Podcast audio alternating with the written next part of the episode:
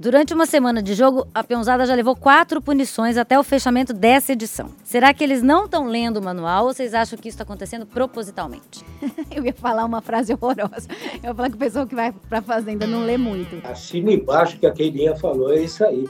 O artista é preguiçoso, não gosta de fazer as coisas. Então vamos falar um pouquinho da festa, né? A, a primeira festa que rolou, entrou o álcool, saiu a verdade. Ah, eu, tenho, eu sempre tenho medo de festa de reality show.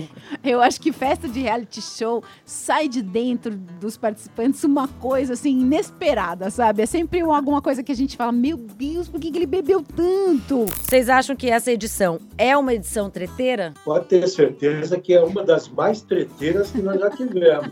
Aí, Eu ia voltar voltar. Tentei me aproximar dos dois boy lixo.